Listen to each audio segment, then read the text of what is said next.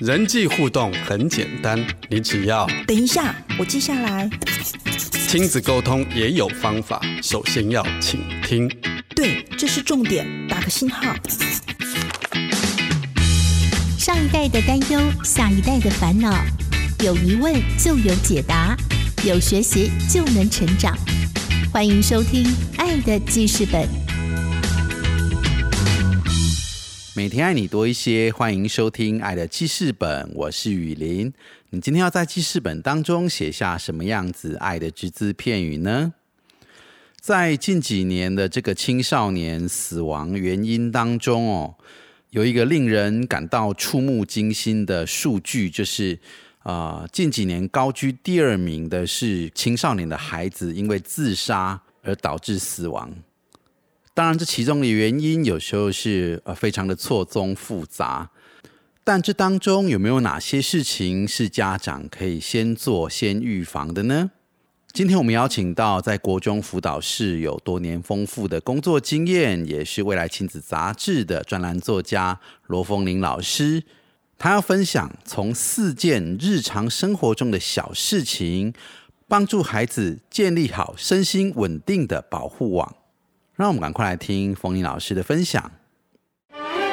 不要看电视。不要玩手机，妈妈说的话，你有在听吗？今日 memo 亲子沟通。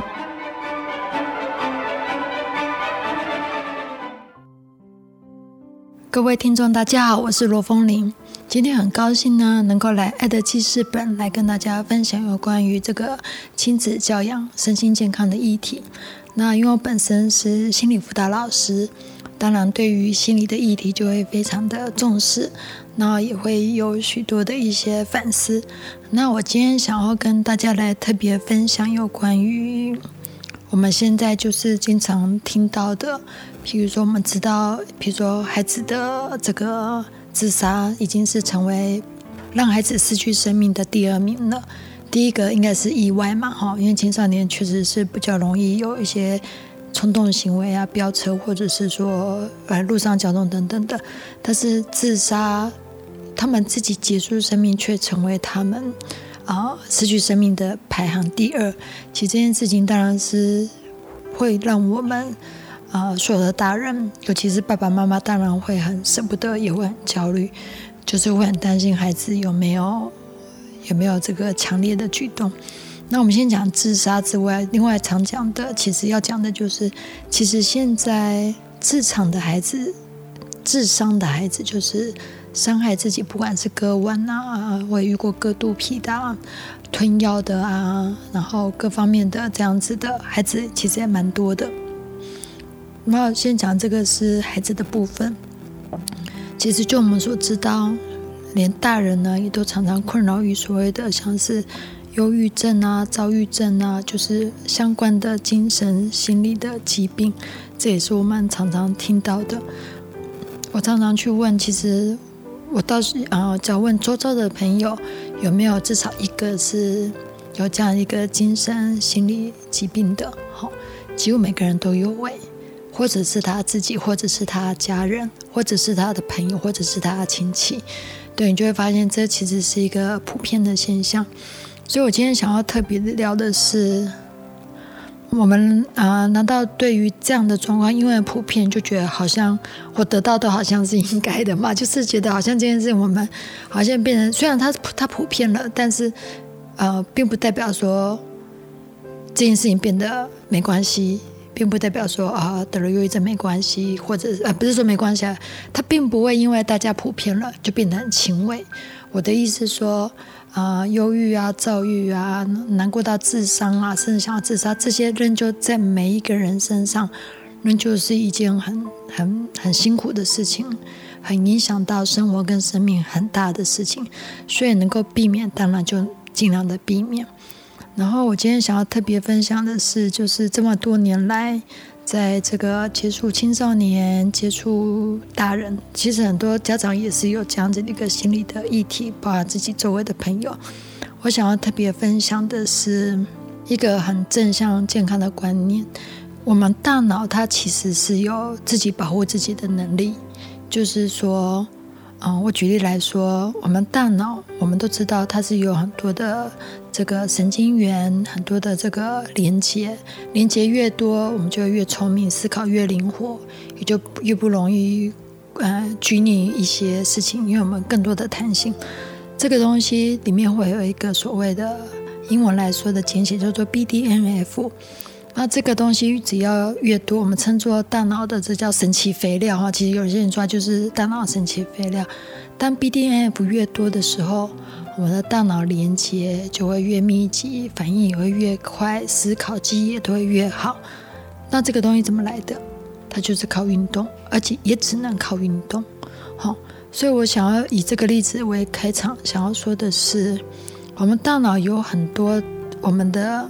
全身上下都可以帮助我们健康的行为，让我们更加的健康。我们自己的全身上下哦，我举例来说，其实我们光走路，我们每天光那边散步散个一个小时，这种运动就可以增加很多的我刚才说的大脑神奇的肥料。它光走路这件事情，只要会走路就可以运动嘛，它就可以帮助我们精神放松哦。所以你们有没有听过那个什么呃散步？有没有？对。所以我今天特别想要分享的是，无论遇到什么事情，如果听众们是爸爸妈妈的，无论你的孩子有多么的糟糕，你跟你的伴侣有多么的糟糕，的关系有多么的糟糕，甚至丧父丧母啊，经济遇到困顿，或者是失业，或者是什么股票大跌等等之类的，我们无论遇到什么事情，好，有些事情我们觉得大到好像难以改变。但是我们可以做的事情就是，我们一直做好几件小事。然后，什么叫几件小事？吃饭、睡觉、运动、好喝水，这四件小事是我们遇到再大的事情都会做的。我举例来说，我今天不管要考什么考试，今天要做什么工作，我应该每天都要吃饭吧？我应该每天都要吃饭。嘿。然后今天不管说我今天遇到什么事情，我应该每天都要睡觉吗？嘿，只是说在我们吃睡这些方面，我们还是要持续的，只要花心时间持续的注意，因为这个东西会很像我们的橡皮艇。我们有时候在人生的路上会遇到大风大浪或者是漩涡，但是我们的健康的身体就会很像橡皮艇。它是可以帮助我们度过这些难关的。相对的，如果我们没有橡皮艇，也就是说我们失去了健康，那这本身就是一个最大的难关了。它就是生命中比任何财务损失都还要大的难关。嘿，所以我想要说。刚刚这么严峻的议题，比如说担心孩子想不开等等的，与其担心这些事情，我们回过头来先看孩子的部分。嗯，孩子现在我看到现在很多孩子的部分，他们确实遭受一些身心的困扰，但是他们大部分是在这些议题、饮食、运动方面出了一个一些问题。我先来开始说饮食的部分好了，嗯。饮食的部分，我们现在比较常见的现象就是，好像有吃就好了，或者给钱就好了。所以最常见，我在这节目也分享过了。我们最常见的是，孩子都是吃面，嗯，就是吃西式的汉堡、奶茶、蛋饼、饭团，这些营养真的不够，而且都是属于淀粉类的，所以很多孩子也遭受所谓的肥胖的困扰。不要忘记哦。青少年很在意肥胖，当他肥胖的时候，他就会心情不好，自信心降低。有没有发现这是连带的？这会不会成为他的疾病原因之一？当然会，它是会有影响的。如果每天照镜子都发现自己身材好棒棒，光出门的时候心情就比那个觉得自己太肥的人心情就已经好一半了。有没有？你会发现，哎，你会觉得哦，他怎么这么严重？忧郁症怎么了？都就就怎么突然忧郁症了？但是。他很可能是因为很多的因素，已经长期以来不喜欢镜中的自己。那这些东西再归根，哎，往前推一点，哎呀，我们平常就是用了很多，说真的，很草率的食物让孩子长期的吃，因为孩子不像没有选择嘛，他就只能每天在那边选汉堡、三明治，然后就是奶茶、可乐，就是他只能这样子。那再加上晚餐，好，晚餐补习班的话，又是吃便当，好，或者是我都去外面随便买。孩子其实他在饮食上就已经造成他的不健康了，因为不管是高油高脂，这本身就已经造成这个身体的橡皮体没有这么的坚固了，因为因为这是最基本的。那其实你就会发现，与其担心孩子身心健不健康，回过头来调整孩子的饮食，嘿，就是尽可能的。看是前一天就准备一些切好的，如果早上很赶，准备切好的蔬果，然后打成果汁。我我也有些朋友真的很忙，那他们的方法就是，反正现在都有食物调理机嘛，反正全部的东西，尤其是蔬果、木薯芽等等的，然后加一些牛奶啊、燕麦啊，加一些坚果，其实这个真的就会很饱了。那如果你再加上所谓的这个。水煮蛋、茶叶蛋，反正现在其实很多都买，就是这些东西，就是其实孩子就很饱，而且他们也会很健康。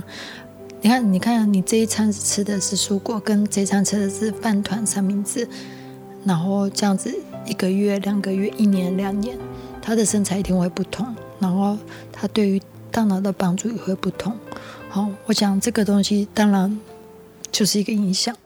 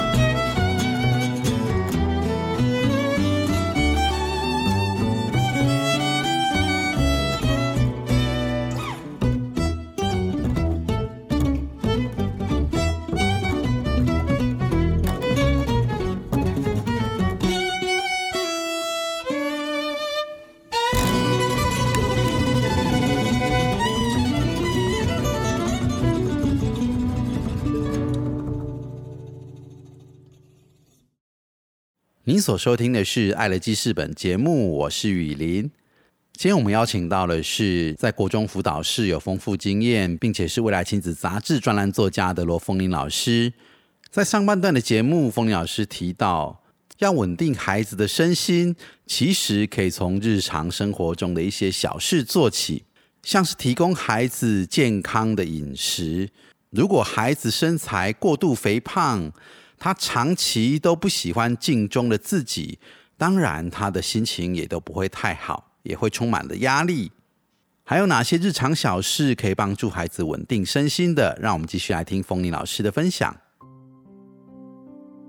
那再讲到另外一个，就是如果我讲的具体一点，我其实在课堂上会去教导孩子，啊、因为我发现每班大部分三分之二的孩子是没办法选择晚餐的，他们大部分就是吃便当，要么就是父母亲买便当回来，要么就是自己去买便当，要么就是补习班的便当。因为现在我们台湾补习的孩子其实很多，那如果可以自己选择的人，我通常我那时候其实有咨询过营养师，呃，我都我其实都蛮鼓励孩子，经过一些喂教之后，他们可以选择的就是自助餐。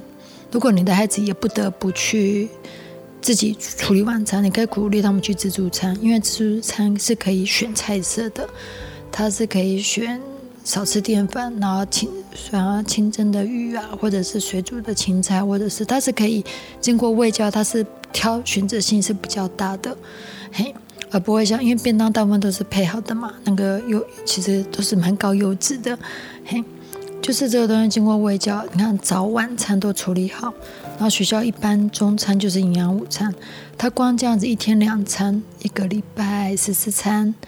然后一个月，哇，那已经是四十几餐，这个影响一定很大。就是不管从他的健康、身材、自信，或者是他的一个营养素，这个一定对身体来说就是一个很大的保护。不要忘记喽，我们正在让孩子有一个最健康的橡皮艇。他可能会遇到考试不佳，遇到今天被同学骂，啊，同学冲突，嗯，或师生关系的冲突。好吧，或者是失恋，或者是什么的不晓得，甚至可能是意外，今天腿摔断了，好心情不好，他他都有可能遇到这些风雨。但是只要他自己有一个强固的一个身身体健康跟作息，度过这些东西就会变得相对容易很多。嗯，这是饮食的部分，就是特别提醒早餐跟晚餐的部分。其实如果呃，你想想，孩子真的好不健康，好像都是给他钱哦，孩子吃的真的不健康，这部分真的有一点心，会比我们担忧孩子会不会得到忧郁症，会不会心情不好，会不会到自伤或者自杀，我觉得更实用，就是从这从吃的方面去着手，它是会有连带关系的。好，第二个我想要分享的是睡眠这件事情，嗯，知道吗？我们。我教孩子们呢，我发现很多孩子们的愿望就是多睡一点。虽然说现在哎，国内有政策啊，譬如说什么延后到八点上课啊什么的，但是我觉得最大的问题是，嗯，我真的觉得应该不是学校上课时间的问题，因为，嗯，像以我来说，我自己孩子没有在补习，那他们九点多睡。睡到隔天五点，我都觉得睡八小时真的很够哎。呃，其实真的不会有什么几点上课的问题。我们很多时候其实是让孩子花很多时间在补习班，九点下课，甚至十点下课，回到家十一点，可能还没有写功课，因为他们只是在上补习，回到家要开始写功课。我想要说的是，我们有时候太不重视孩子的睡眠了。其实我刚才有跟大家分享，呃，我们呃大脑是几乎是学习的根本嘛。你今天要他很会读书，大脑一定要很健康。那睡眠其实是影响记忆很大的部分。那我们如果让他很晚睡，然后隔天又要早起，因为不能迟到，那其实这样子他长期剥夺睡眠，他会精神不济，他会精神不好，他会心情不好，因为。隔天也会精神不好，这个不是一天两天的事情哦。我说的应该都是一个常态，就是一个生活作息。你会发现晚睡人就是一直晚睡，那早睡人就是会一直早睡。他他其实是影响很大的，就跟刚刚吃饭是一样的。它不是一餐两餐，它是四五十餐、几百餐的食物的问题。那其实好几顿饭哦，那其实是影响很大的。那睡觉也是。我们或许可以去思考一下，嗯，如果这个孩子真的已经精神不济，哦，已经发展到一些脾气暴躁，我们真的要回过头来看他的睡眠，他是不是真的不够？那我们就要调整所有一切，补习减少也好，各方面都好，就是让他的睡眠能够增加，能够早睡。那我在猜，有一些听众朋友可能遇到的问题是，孩子玩手机玩到晚睡怎么办？我想要特别讲的是，我自己孩子在青少年的时候，国中的时候也有手机的议题。好，那个时候我们真的是全家九点全部灯都打暗了，就是全家就是我跟我先生就是呈现。进入到一个睡眠状态，但是隔天是四点起来的。就是我说真的，呃，晚上比较容易沉迷，因为很多人在打游戏什么的。早上起来根本网络是一片空的，因为大家都在睡觉这样子。所以我我知道网络这个议题很难，但是如果你自己开始早睡，开始做榜样，譬如说全家讨论好我们的那个网络十点后一律断线，哎，这个可以哦。你找中华电信，找手机，那个全部都是可以调的，嘿，它是可以设定的。不管你是不是吃到饱，就是大家都商量好。当我们大人也这样做的时候，其实孩子是很容易就范的。就是反正你也这样做了嘛，你也去睡觉，你也没有用网络。我我其实孩子相对非常容易沟通了，因为当然也不能说我玩手机，你嗯你是小姐，你早点睡，这样子孩子当然是不会听。好。如果你真的觉得，嗯，为了孩子的身心健康，那我们就全家。说真的，我真的觉得四点前睡是一件差不多的事情。如果以青少年来说，当然，除非说，嗯，你的职业，爸爸妈妈职业真的是要工作到非常非常的晚。但是现在大部分的职业十点前应该也差不多也都在家里了，嘿，所以其实就是就是，其实是。你只要去想，孩子隔天六点多，最晚七点七点真的很晚了。六点多起来，因为是七点多的课，七点多要上课，要要到校的。为了孩子早睡，就是成为必要的。因为隔天你不能调整嘛，你不能要求老师说，那我的孩子九点到校，十点到校，不可以嘛。所以我真的觉得，为了孩子，也要对啊，为了孩子，我们全家啊早睡的，帮助孩子建立习惯。绝对是有效的预防他的一个精神的一个相关的疾病。嗯，我们可以想见一个一个画面，有一个孩子每天都吃得好健康，都睡得很饱，然后他他有忧郁症，其实很难连接不太起来，没有？哎呀，他其实连接不太起来，所以你会发现吃饭跟睡觉其实对孩子就是一个很大的保护了。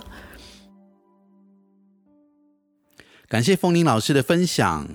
啊，其实医师就有建议说不要太晚睡哈，因为晚上的时候容易胡思乱想哦，而且有时候是太过疲累了哦，以至于这个人的意志力是下降的。所以早点睡的好处不仅是能够帮助孩子能够睡得饱，而且孩子要好好学习，真的是需要一个睡饱的大脑哈，能够好好的发挥它的功能跟作用，让我每天都能够帮助孩子吃得健康，睡得好。帮助他们多多运动，有一个良好的生活习惯，相信这可以成为孩子身心稳定最好的保护网。希望今天分享的内容对你有所帮助。爱来知识本节目也邀请您在脸书搜寻“幸福生命教育协会”，可以按赞加入我们的粉丝页，或是在 Podcast 搜寻“爱的记事本”，订阅分享我们的频道，让更多人可以听见。并且写下他们爱的只字片语。感谢您今天的收听，祝福听众朋友有个美好的一天。我是雨林，我们下次见。